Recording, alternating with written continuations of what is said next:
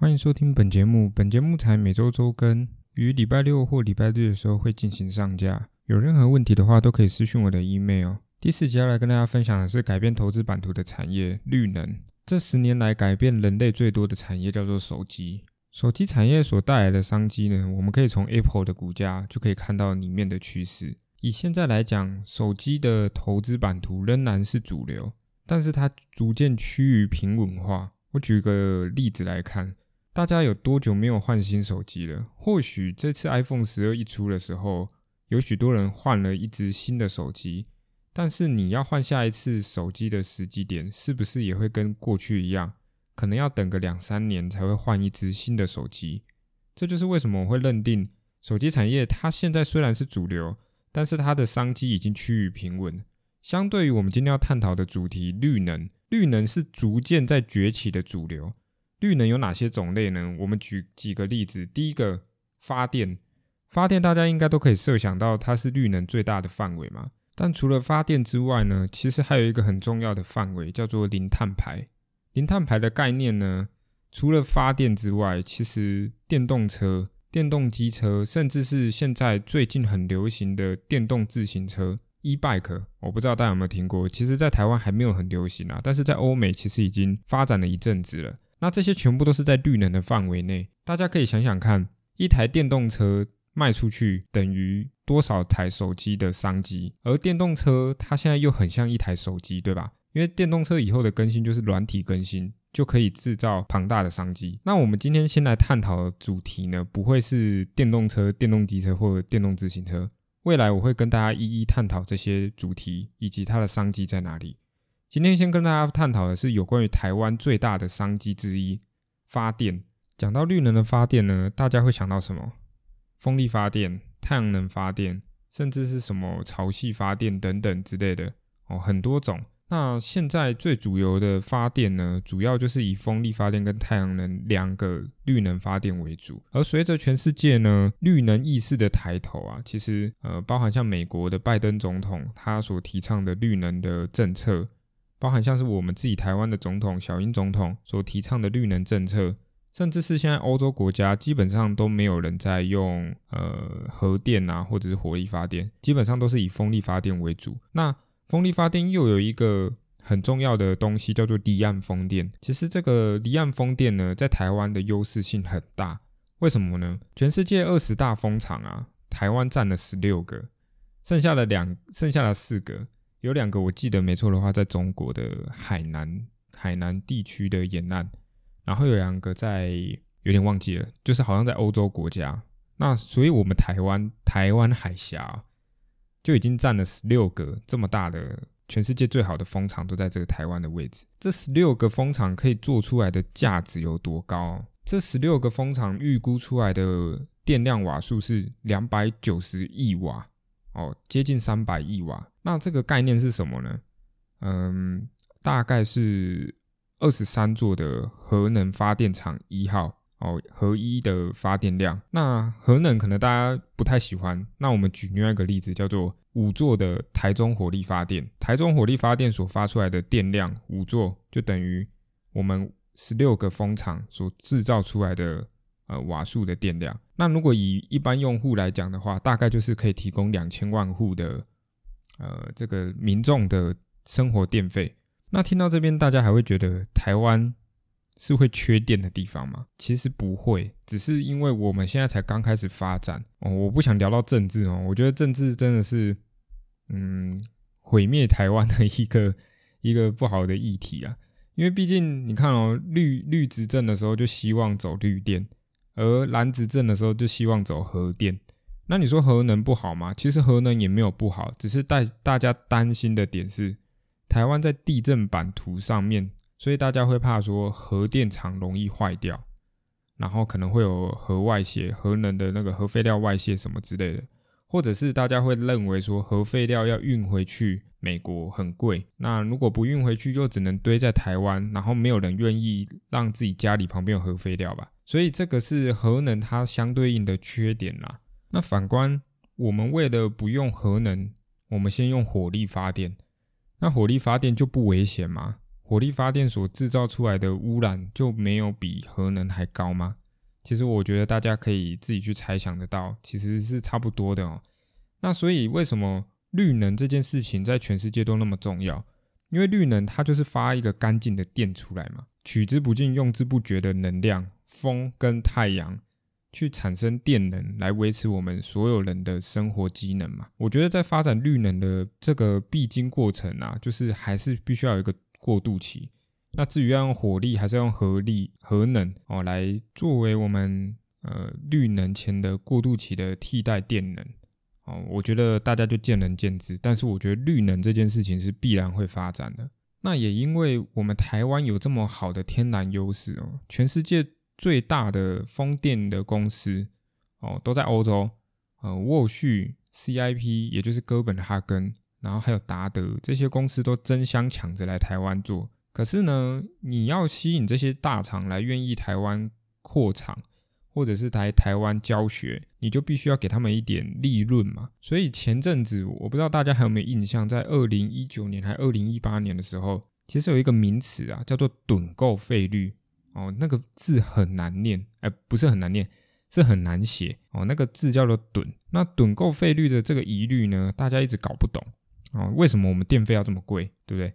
那时候我记得电费来到一度电来到。我记得没错的话，将近五块钱，五点多，反正它的介介于三点多到五点多这之间，哦，然后它是采阶梯式的呃电费支付这件事情呢，搞得那时候大家沸沸扬扬的，因为大家会觉得说，我要我我们愿意提倡绿能没有错，但是你不能因为我们要盖绿能而提升我们的电费啊，这样子我们的生活机能也会下降，我们会觉得说。那我干脆继续用火力或者是核力核能好了。可是我觉得这边要跟大家分享一下，为什么电费会提高？原因是因为全世界最厉害的风电大厂们，他们都是欧洲欧洲国家的公司。那我们需要他们来支持我们国家做这个风力发电，也就是离岸风电的部分，我们就必须要透过一些政策来吸引他们愿意来台湾设厂。然后让我们台湾的公司能够本土化，开始可以自己学会怎么做这个离岸风电的风机，然后还要把它技术全部都学走。那你也因此这样子呢，我们就必须要用一种，呃，我举一个例子啊，我觉得我之前在跟大家讲解释这个趸购费率的事情的时候，我都是用这个例子来跟大家分享。如果今天非洲政府他希望，呃，有国家或者是有公司愿意来非洲盖卖袜子的工厂，原因是因为非洲政府希望非洲的人民呐可以开始学会养成穿袜子，然后开始穿袜子、穿鞋子这样子，让自己的生活机能变好。那是不是厂商来到非洲的时候，他必须势必支付一笔，我要在非洲盖工厂，然后我这些开销我要全部自行吸收。所以非洲的政府呢，希望。哦，我我让这些工厂来到我的非洲盖工袜子工厂。第一个，我还可以提升我非洲的就业率；然后第二个，我还可以学习怎么开始制作袜子，对吧？这一些就是非洲政府希望我可以让人民变好的一个政策嘛。所以我开始给这些工厂说：“哎，你来我这个国家盖，那我会给你相对应优惠的价格。”那这时候工厂就会思考一件事情啊：我原本一双袜子，假设我成本只要五块钱。然后我希望赚十块钱，所以一双袜子会卖多少？就是十五元嘛，对吧？可是我现在要进入到非洲的这个国家，我要还要设厂，我还要在这边盖工厂，这个工厂是不是会是成本？那假设这个工厂所导致的成本是一双袜子的成本变十十五块好了。那是不是我的袜子就变成是我原本卖十五元，结果现在来非洲盖厂之后，我一双袜子的成本就会等于我原本在卖袜子的价格，那就会导致我去非洲的意愿降低嘛？那今天如果非洲政府说你来盖这个工厂，我补助你哦，我我假设我补助你那十块钱，那你是不是成本一样是五块钱？然后你一样可以在这边扩展很大的事业？然后你卖出去的袜子一样是十五元，甚至是未来你可以利用在这个非洲的工厂进行大量的扩厂，进行大量的生产，然后卖到全世界去。哦，这个这个部分呢，就有点像是趸购费率的感觉。就是我希望你这个公司先来呃我们这个国家设厂，然后当然公司都会怕说我的技术被学走，但是我就是用更好的优惠来吸引你进驻到我们国家，然后就有一种像是互利的关系啦，就是你也赚钱，我也赚钱。我赚的钱是未来我这个国家可能可以发展起来的企业哦，对吧？所以大家应该可以了解为什么那时候在炒趸购费率的时候，我们的电费会增长。原因就是因为这些公司要进来我们台湾制作离岸风电的东西的时候，它一定有它的考量，它一定会怕它技术被学走。第二个，它还要在地化生产，因为这一台风机这么大一只，一只风机你们知道多高吗？一只风机要一百二十哦，更正一百八十二公尺，一百八十二公尺是什么概念？也就是一个五十层楼高的房子啊，一只就要五十层楼高，它有可能从欧洲做完然后运到台湾吗？不可能嘛，所以它一定要在台湾本土化进行生产，也就是因为它要在台湾本土化进行生产。很多技术会被台湾的公司学走，对吧？那他就要考虑到，我如果被学走，是不是会造就新的一个敌人出现？那我是不是要在造就一个新的敌人出现之前，我要赚到一定的金额？然后，当然他一定会有一些东西暗扛了，但是台湾一定会想办法把所有东西最后自己做起来，对吧？那在这之前，我们一定要先透过别人的技术来学习、来模仿。我就这样讲啦，沃旭 CIP 达德。他们在欧洲国家，政府要给他们的趸购费率已经是零元，这什么意思？这个意思就是政府我不用跟你拿任何一毛钱，你就把这个单给我吧，我我来做，然后电费也不会提升，就由我来提供电来给这个民众来使用。可是来台湾不是政府，你要先给我钱哦，然后除了这些钱之外，我还要你们电费的钱。哦，有点像是这种感觉。那原因就是因为这个地方，我们台湾并没有任何一个可以符合它的工厂，然后也必须要它自行来建设，然后还要把自己的技术给交出来。哦，所以这就是为什么我们需要趸购费率来支持所有的大型企业来到台湾制作。哦，原因是这样子。那我们今天来跟大家聊聊的，就是本土化生产。所带来的商机有多大？我们刚才可以听到，一只风机高达一百八十二公尺，五十层楼高。你说做一只可不可以赚很多钱？一定可以。那离岸风电的难处在哪里？在于它不像在陆地，风机直接插在陆地上而已，它是必须到水深将近五十公尺、五十米。我有点忘记那个单位是什么，抱歉。就是在这个水深这么深的地方进行建设。所以意思是它的下面的水下基础哦要够稳，对吧？那来啦，这个是不是就有一个商机啦？水下的焊接技术谁有？哦，这个就是我们今天要来跟大家探讨的一个公司，叫做世纪钢，股票代号九九五八哦，股本将近二十一亿，是一个很小股本的公司。那它的毛利率呢，在二零一九、二零二零年的时候，大概就是十八到二十趴左右。哦，这是一个还不错毛利率的一个公司。那他在二零一九年的时候接到了沃旭哦，也就是我们刚才提到的三本柱哦，沃旭是 CIP 达德。他在二零一九年的时候，三个公司都有接到订单。沃旭接到八十一只哦，就是那个水下基础的桩啊，总共价值二十二十亿。好，然后 CIP 呢？它也是做那个装，然后但是它是直接签一百六十五亿的这个合约哦，你想想看，它股本才二十一亿，然后他现在有这么多的订单，你说这间公司能不涨吗？而且他订单是一路飙持到二零二五年，这个才仅仅是离岸风电的第一期的风场，那还有二期，还有三期。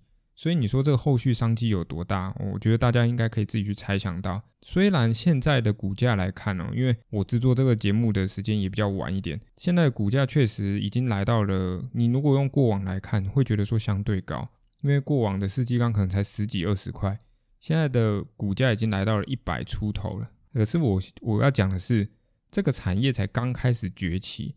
如果是刚开始崛起的产业，代表是它后续的获利还会逐渐成长。那就代表的是它股价不会趋于安定在这一个一百块的区间，这样大家可以理解吧？那除了这个世纪钢之外呢，其实还有一个股票啦，叫做星光钢。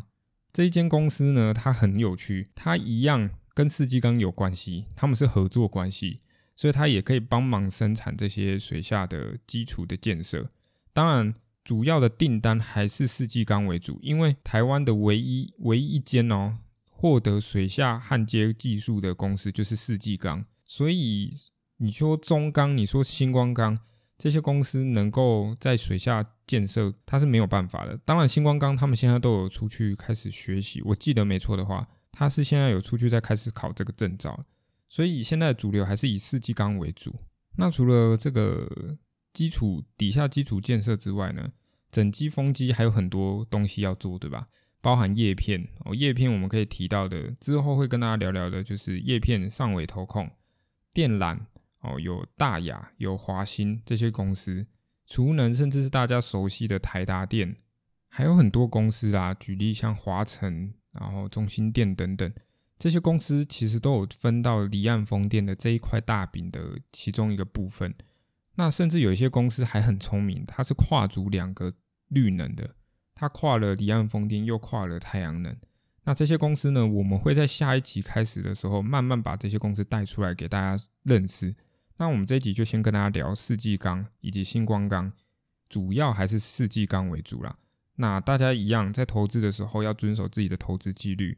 然后尽可能哦，因为四季刚说实在的，你现在进去买这个股价，你会觉得说很高，因为一百而已。可是你要想想看，它未来的商机有多大？那你如果不放心的话，你可以趁现在或者是未来的时候，大盘有进行拉回，然后以及这个个股也开始拉回的时候，再好好规划你的进场的投资策略。哦，但是现在就先把它放到你的观察股的名单。未来我相信绿能产业所带出来的投资商机呢，一定会远远超乎我们现在所想象的样子，一定不会是只安于现况。你就想想看，以前的 Apple 是长什么样子，未来的绿能的所有的产业就会是长什么样子。节目的最后呢，我们来 Q&A 的部分。上一期观众有人提问到盘整还有突破的线型是长什么样子？呃，盘整其实简单来讲，就是在上涨的过程触碰到某一个区间的地方一直上不过去；下跌的过程呢，触碰到某一个区间的价格的时候一直跌不下去。简单来讲，就会有点像是一个 W，然后持续好几个 W 在这个范围区间内震荡，这就是盘整的格局。那至于突破的格局是什么呢？就是把上面涨不过去的价格的压力区间给涨过去，或者是把下跌的这个支撑的区间跌破过去，这个就是叫突破。只是一个是往上突破，一个是往下突破啦。哦，往下应该要叫跌破才对。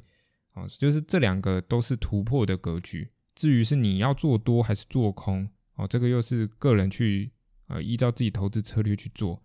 那详细的图呢？我有自己画一个哦，用自己手画的，我把它泼到一个一个短网址上面，然后大家有兴趣的话可以去看看，就很简单，你一看应该就看得懂这是什么东西。那第二个问题呢是，最近有粉丝在问说，虚拟货币这个东西到底值不值得投资？其实我觉得啦，你现在问我虚拟货币值不值得投资，我反而想要问你，你知道虚拟货币是什么吗？虚拟货币里面什么的币值叫做黄金？什么币叫做石油？甚至是你知道虚拟货币里面的运河是哪一个东西吗？运河是什么？也就是前一阵子那个长隆有没有把那个苏密士运河是这样讲吗？我又忘记那个运河了。他把它堵住，那是不是导致所有的货柜过不去？那现在在这个币圈里面也有一条运河。这条运河就是在负责运送所有的币值，在上面交易所有的东西。那这个东西呢，你知不知道它是什么？如果你能回答出来，那恭喜你，你对币圈初步的了解已经开始建立了。但是你只是初步的了解还不够，你甚至还要去了解什么？这个币到底是真的币还是假的币？当然，你可以跟我说。我不想了解其他的币值啊，我只想了解比特币，我只想投资以太币，甚至是最近很红的什么狗狗币什么的。你可能可以跟我说这些东西，但是我觉得投资这件东西这件事情呢，你还是必须要了解到背后的本质，还有这个商品所代表的含义是什么，这才叫做投资，不然一切都叫做投机。那如果你是走投机的，那欢迎去操作这种比较高风险高报酬的商品。那如果你真的是想要投资的话，币圈一定也可以投资，但是你要先了解这个商品是什么。就像是我今天跟大家聊的产业，如果我今天没有跟大家适当的聊这些绿能的产业，说不定大家只会知道这间公司它可能是做什么的，但是它背后的商机有多大，大家不见得会去意识到，对吧？像现在这个我们刚才讲到离岸风电的背后的商机有多大，将近两千万户的用户店，你说这个商机大不大？很大吧？那我现在要就要去问你的是，你现在要投资的商品，你知道它的背后商机有多大吗？